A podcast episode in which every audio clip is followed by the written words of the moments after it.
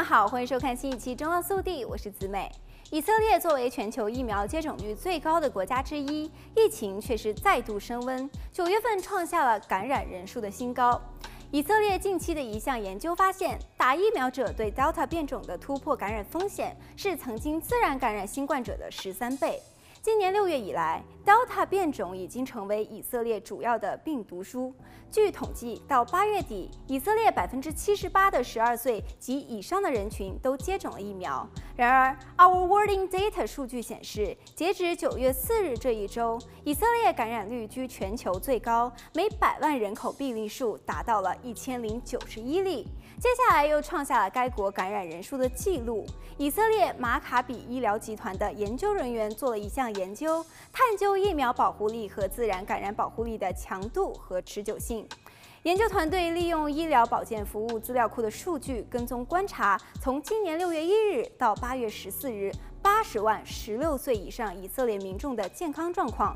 他们把人群分成了三组：第一组打了两剂辉瑞疫苗的人；第二组曾经自然感染过新冠病毒没接种疫苗的人；第三组曾经自然感染过新冠病毒又接种了一剂疫苗的人。其中，自然感染是指曾经感染过新冠病毒，所以体内产生了保护性的抗体。研究人员对三组人群分别评估了感染、有症状感染、重症住院的情况。数据显示，打两剂疫苗的人出现有症状感染的风险是自然感染的二十七点零二倍。另外，在更早的时间自然感染新冠的人，免疫力经过较长时间的消退后，发生感染的风险比打了两剂疫苗的人要低五点九六倍。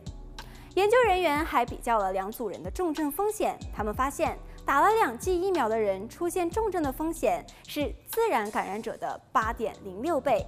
科学家研究的第三组人，也就是自然感染后又打了一剂疫苗的人，数据显示，这群人再次感染 Delta 的风险下降了近两倍。专家认为，如果只依赖于打疫苗来获得抗体，就相当于专门只锻炼身体上的某一块肌肉，比如胸肌。胸肌虽然练得强壮了，当敌人攻击胸部时可以抵挡得住，但若敌人攻击腹部，就可能无法抗衡。因此，要想让自己的免疫系统在敌人面前更加强壮，还需要提升整体的免疫力。